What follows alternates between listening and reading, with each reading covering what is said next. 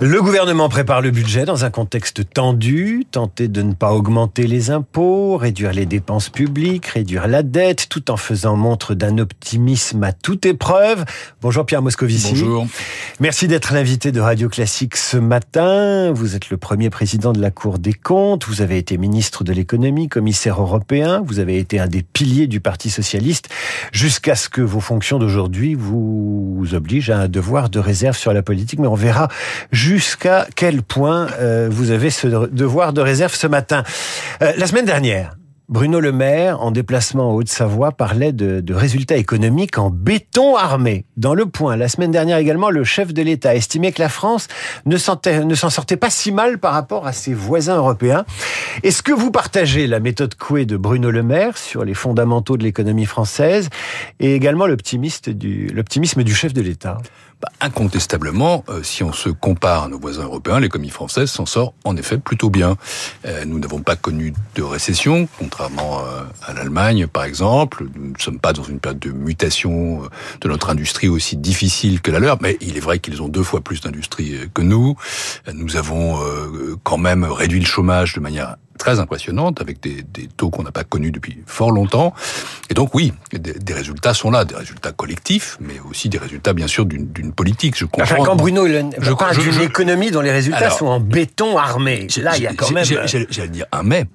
Le mais, c'est que malgré tout, nous ne sommes pas encore un tigre euh, de l'économie, que quand on regarde l'échelle mondiale, euh, les émergents ont des performances bien sûr très supérieures aux nôtres, que notre croissance reste assez limitée, elle devrait être de l'ordre de 1% en 2023, guère plus euh, en 2024, et que nous n'entrons pas dans de nouvelles 30 glorieuses. Et par ailleurs, en effet, si, et je m'en réjouis, l'industrie française regagne quelques couleurs, on recrée des emplois industriels dans le pays depuis euh, quelques années, malgré tout, c'est encore à des doses homéopathiques, alors que nous avons une industrie qui représente 11% de notre PIB. C'était 20% dans les années 80. C'était 20% dans les années 80. On peut parler de catastrophe industrielle sur les 40 dernières ah, années. si on regarde, la désindustrialisation française a été massive.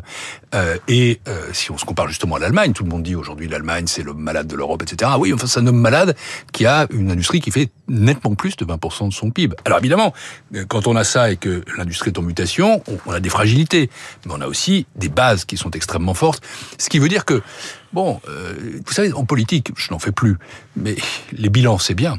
Ce qui compte, ce sont les perspectives, et c'est l'avenir. Et de ce point de vue-là, il y a encore beaucoup de travail pour la France. Je pense aussi à des efforts que nous devons faire en matière d'innovation, en matière de recherche, euh, en matière d'investissement. Euh, bon, voilà, qu'on se réjouisse. Donc le béton, le béton armé, c'est pas, c'est pas votre tasse de thé. Non, c'est pas du tout ce que vous je veux dire. Vous n'utiliseriez pas cette expression? Ah, mais je suis pas du tout dans la même position que, mhm. que, que, Bruno Le Maire. Il est ministre, je ne le suis pas, je ne le suis plus. Euh, je, comprends encore une fois qu'un homme politique euh, revendique des résultats, et il y en a. Mais euh, du point de vue qui est le mien, celui du président de la Cour des comptes, je dis que il y a encore du chemin devant nous, des progrès à faire, et d'ailleurs, aussi bien Emmanuel Macron que Bruno Le Maire en sont très conscients. Pierre Moscovici, il y a dix ans, presque exactement, c'était euh, un 20 août, vous étiez alors ministre de l'économie de François Hollande, et vous vous déclariez très sensible je cite, au ras-le-bol fiscal des Français. La formule a, fait date. Mmh. Euh, vous il n'y en a pas beaucoup, mais c'est vrai que c'est celle Vous diriez ça aujourd'hui Est-ce que le président de la Cour des comptes peut parler d'un ras-le-bol fiscal? On entendait tout à l'heure dans les différentes chroniques économiques qui donnent un peu le, moral euh, des chefs d'entreprise en ce 28 août et, et leur réunion du, du, MEDEF. Ils ont peur d'un retour de l'instabilité fiscale. Euh, le ras-le-bol fiscal, il est toujours là. Écoutez, j'avais utilisé cette formule il y a maintenant dix ans en effet. C'est l'anniversaire. À une époque où je préparais comme disait Finance le deuxième budget du quinquennat de François Hollande. Le premier a été marqué par un, choc fiscal terrible et on s'apprêtait à faire pareil et je pensais que c'était une erreur euh, parce que je sais que le consentement à l'impôt des Français est quelque chose de très conditionnel, de très fragile euh, et que il y a des moments où ils se disent effectivement ras-le-bol, il y en a trop. Il y a un chiffre que je veux donner. Aujourd'hui, nous avons le taux de prélèvement obligatoire le plus élevé de notre histoire, 45,4% du PIB. Ça en dit long sur le consentement des, des Français à l'impôt. Oui, et, et, nous avons une force en France. On consent énormément, je trouve. C'est que l'impôt rentre, et l'impôt rentre bien. Et ça, c'est à la fois la force de l'administration, et c'est le civisme des Français. Donc ça, c'est plutôt bien. Mais, il y a un mais quand même, c'est qu'une fois qu'on est là, c'est difficile d'aller plus loin. Et donc, oui, dix ans après, je maintiens que, vous parliez d'instabilité, ce qui compte en matière de fiscalité, c'est plutôt la stabilité. Je crois qu'on ne peut pas en rajouter, et, et je vais vous ajouter autre chose, je crois qu'on ne peut pas non plus en retirer. Si vous me permettez un mot sur chaque, c'est très compliqué d'augmenter les impôts. Le consentement à l'impôt est fragile. Et de ce point de vue-là, les Français ne font pas tellement la distinction entre les impôts et les taxes. Ils ont une espèce de perception ultra fine de l'ensemble des prélèvements qui pèsent sur eux, et ils n'ont pas envie qu'il y en ait beaucoup plus. Parce qu'ils gèrent leur budget de façon très serrée, et ils estiment que l'État ne le fait pas. Dans une période où, en plus, euh, inflation aidant, mmh, mmh, mmh, euh, crise euh, de l'inflation, guerre en Ukraine, euh, la question du pouvoir d'achat est une question extrêmement sensible pour les Français. Vous, vous sous-entendiez, Pierre mais, et, et, il n'y a, a, pas que les, que les ménages, il y a aussi les entreprises. Oui. Et si on voulait, et ça, ça fait le lien avec la première question, si on veut une économie forte, on a besoin effectivement d'avoir un appareil productif. Mais vous étiez sur le point de dire que c'était difficile aujourd'hui d'augmenter les impôts. C'est difficile. On espère que vous serez écouté. Mais euh, c'était di difficile de les réduire. Oui. Et ça, ça m'inquiète aussi. Bah, je, je peux l'expliquer. Il y a un an, bah, c'était pas il y a dix ans, uh -huh. euh, j'étais invité au Conseil national de la refondation et j'avais dit dans ce Conseil national de la refondation que nous n'avions pas aujourd'hui de marge de manœuvre très forte pour des baisses d'impôts non compensées. Euh, pourquoi? Parce que nous avons une dette publique absolument énorme qui est de l'ordre de 110% du PIB. 3 000 milliards d'euros. Euh, que ça nous coûte très cher, et de plus en plus cher. Ça coûtait 20 milliards par an. Euh, il y a trois ans, ça coûte aujourd'hui 50 milliards. Ça coûtera 75 milliards dans cinq ans. Et donc, nous, nous sommes menacés là d'une sorte d'étranglement par la dette, par le Donc, service il ne faut de pas baisser les impôts. Donc, il ne faut pas augmenter les déficits. Or, quand vous avez peu de croissance, donc pas des rentrées spontanées extrêmement fortes, quand euh, vous avez des limites sur la dépense publique, à ce moment-là, euh, vous ne pouvez pas baisser les impôts de manière non compensée. Autrement dit, des baisses d'impôts, pourquoi pas? Parce que je ne reste pas du tout hostile à l'usage de l'impôt. On peut baisser l'impôt ou augmenter l'impôt pour des raisons économiques, pour financer la transition écologique, pour des tas de raisons, si vous voulez, euh, ou pour faire de la justice fiscale. Je dis simplement que si vous décidez de baisser un impôt, alors il faut le compenser soit par une autre augmentation d'impôts, soit par euh, une, une, baisse de la dépense publique. Alors justement, en vous entendant, j'ai l'impression que donc enfin, stabilité, y a, y a stabilité, une, une petite stabilité. musique, comme une petite musique selon laquelle les économies budgétaires euh, et donc la baisse de la dépense publique euh, sont quasiment impossibles dans ce pays. Non, je ne crois pas, mais je dis qu'elles sont absolument Parce qu'il y a deux leviers, grosso modo, pour que ce soit clair pour nos auditeurs. Il y a deux leviers pour le, baisser les impôts. Euh, une croissance qui serait très forte. Ce qui n'est pas le cas. Bon, voilà. Ce qui ne sera pas le cas pendant Et les prévisions semblent euh... montrer que les chiffres sont fragiles. Et puis, euh, les économies budgétaires. Euh, mais elles, France... elles, sont indispensables. Les entreprises. D'accord, mais enfin, les entreprises font la démonstration qu'elles savent faire des économies depuis des années. Euh, les ménages français n'en parlons pas. Il n'y a que l'État qui ne sait pas faire d'économies. Nous sommes là-dessus, je le dis, au pied du mur. Parce que je vais donner un deuxième chiffre. Après 45% de prélèvements obligatoires, il y a 58% de dépenses publiques dans le PIB. 58%. Nous sommes presque les premiers au monde. Champion du monde. Oui, champion du Comment monde. Comment on appelle et, un pays qui a 50, et, dont, dont, les dépenses publiques représentent 58% du PIB Comment on appelle son économie? Alors, c'est le socialisme dans un seul pays? C'est une économie administrée? Qu'est-ce que c'est? Pas du tout. Valéry Giscard d'Estaing, dans les années 70, quand j'étais très jeune, disait à l'époque qu'à 40% de dépenses euh, publiques dans le PIB, on était dans le socialisme. Alors dans ce cas-là, on est devenu socialiste sous son quinquennat, et ça fait très longtemps qu'on y est. Non, je ne crois pas que nous soyons du tout un pays socialiste. Nous sommes un pays qui a une organisation sociale avec une préférence collective pour les dépenses publiques. Autrement dit, l'État chez nous, c'est l'assureur en dernier sort et c'est un protecteur absolument majeur. Et donc, euh, je, je, ne suis pas choqué qu'il y ait 58% de dépenses publiques dans le public. Je vais vous surprendre. En revanche, ce que je constate, c'est qu'il y a un hiatus ou une contradiction entre des dépenses publiques très élevées et une satisfaction dans le service public qui est faible et qui s'affaiblit. Il y a un problème de qualité. Il y a un problème de dites. qualité de la dépense publique. Autrement dit, allez, voilà, on dépense 100 milliards d'euros pour l'éducation nationale. Très bien, on a un système d'éducation qui est très fort. On dépense 30 milliards pour le logement. Très bien, je prends ces deux exemples. Mais est-ce que les Français sont satisfaits de l'éducation nationale? Pas totalement, et ils n'ont pas tort non plus, puisque dans les classements internationaux, ce qu'on dit PISA, nous sommes en train de reculer. Est-ce qu'ils sont contents de la politique du logement? Non plus. Pourquoi? Parce qu'on ne construit pas beaucoup de logements, et parce qu'il n'y a pas de rotation dans le logement social. Ce qui veut dire que Pour faire des économies, il faut modifier les politiques publiques. Il faut aller vers une dépense publique de qualité. Or, c'est ce que nous ne savons pas faire parce que quand on pense économie, on se dit on fait ce qu'on appelle du rabot, c'est-à-dire voilà, je diminue de 30%. Euh, mais ça, ça marche pas. Mais ça, marche pas. La dépense, ça, n'est pas efficace. vous savez, n'est pas intelligent.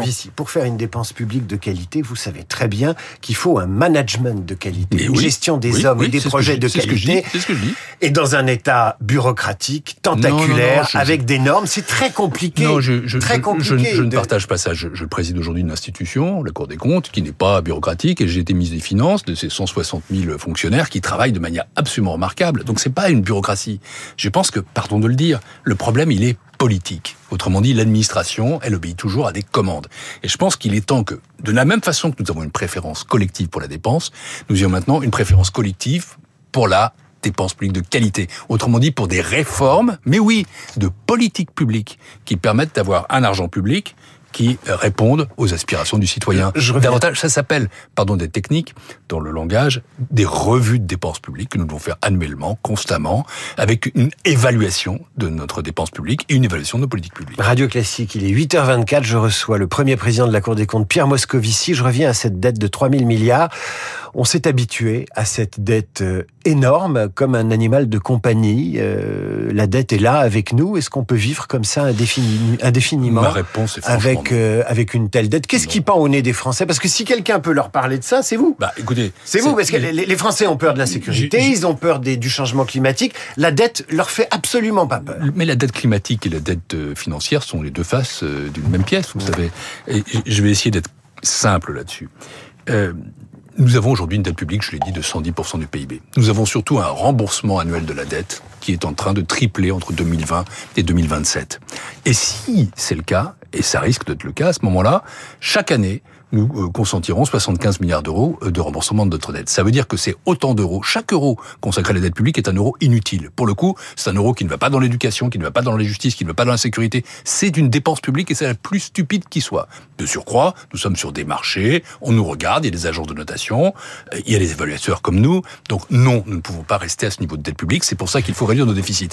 Et, et j'ajoute que nous devons le faire. Pourquoi? Parce que nous avons des investissements massifs à financer. J'ai parlé de l'innovation, de la recherche, la transition écologique, la transition numérique. Vous avez un avis sur tout d'ailleurs, c'est ça l'intérêt de la position de la Cour des euh, comptes. oui. C'est un, un, point de vue imprenable sur les politiques publiques. Vous êtes inquiet euh, sur le, le financement des investissements, c'est-à-dire sur le budget je, vert. Je, une chose de plus. Vous êtes inquiet sur euh, la, préparation des Jeux Olympiques. Vous pouvez parler de tout. Est-ce que vous êtes écouté? Je crois que nous sommes écoutés, pas toujours entendus, mais très écoutés. Vous savez, il n'y a pas beaucoup d'institutions de la République dont les Français ont une connaissance euh, il y a 90% des Français qui nous connaissent, et il y a 70% des Français qui ont une bonne opinion. Vous avez de l'influence Je crois que oui. Euh, à peu près 75% de nos recommandations sont suivies, pas toujours les principales, mais il y en a beaucoup, beaucoup. Et nous avons un dialogue constant et avec le politique et l'administration. Est-ce que c'est un pouvoir, la Cour des comptes Non, ce n'est pas un pouvoir, et ce n'est pas non plus un contre-pouvoir. C'est une institution. C'est une institution, c'est une institution écoutée, c'est une institution qui est constitutionnelle. Je crois qu'elle devrait être écoutée et entendue encore davantage, mais euh, nous ne sommes pas là pour faire la politique à la place de la politique je ne suis plus misé finance et je me garde de donner des leçons à mon successeur. Euh, j'essaie d'être dans un, euh, de donner des avis pertinents dont il peut s'inspirer, dont ils peuvent s'inspirer, dont le président peut s'inspirer, mais Ensuite, c'est le politique qui reprend la main. Je crois beaucoup à la responsabilité Mais permettez-moi un mot sur, euh, sur la dette, parce que c'est très important de comprendre une chose. Oui, c'est vrai qu'on s'y est accoutumé. Pourquoi? Parce que nous sortons d'une décennie pendant lesquelles les taux d'intérêt ont été très bas, voire négatifs. Autrement dit, c'était formidable, vous en étiez, ça vous coûtait de moins en moins cher. Nous n'en sommes plus là. Les taux d'intérêt sont positifs et ils ne cessent d'augmenter avec l'inflation.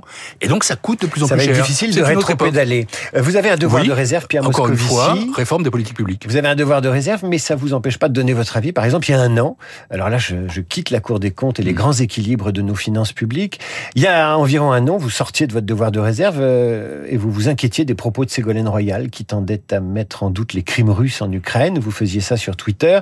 Et puis tout récemment, au sujet des propos du rapport Médine, invité aux universités d'été des Verts. Vous avez euh, dit votre euh, défiance vis-à-vis de propos antisémites qui visaient euh, Rachel Kahn, bien connue de Radio Classique. Vous n'êtes pas si réservé, et notamment quand il s'agit de la gauche. Non, c'est pas ça. Vous savez, le devoir de réserve, qu'est-ce que c'est? C'est un devoir de neutralité. Et sur la politique qui est suivie par l'exécutif ou, les propositions des oppositions, je me garde pour le coup de toute prise de position. En revanche, quand on touche à des valeurs, à des convictions profondes, personnelles, à ce moment-là, le citoyen que je suis, il va.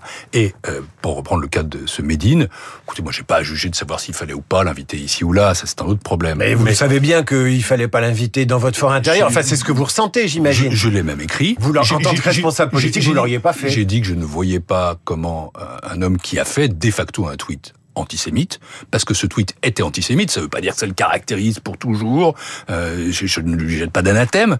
C'est vrai qu'à gauche, il y a, à gauche, il y a le droit à l'excuse. C'était pas vraiment un modèle à gauche, oh, à droite, partout. Le pardon chrétien existe à non, gauche. Non, vous savez, ça, je vais être à gauche, à, à, droite, non, c'est assez répandu tout ça. Mais voilà, euh, ce tweet était antisémite, il n'était pas bon. Quant aux positions de Ségolène Royal, qui était en train de nous dire devant un massacre, que tout le monde commençait, qu'on était à Boucha, que non, c'était pas vrai. Bon, voilà, de temps en temps, pardon de le dire, euh, je suis encore indigné, révolté. J'ai pas perdu tout à fait mon jus euh, et j'ai encore le droit, comme citoyen, de temps en temps, de m'exprimer à titre personnel. Je ne le fais pas sur les politiques suivies par le gouvernement. Pierre Moscovici, vous avez sorti un, livre de souvenirs bientôt. J'espère que vous viendrez nous en parler Avec plaisir. Euh, là encore, vous allez sortir de votre devoir de réserve. Un livre de souvenirs pour quelqu'un comme vous, grand serviteur de la République, grand militant, homme de gauche.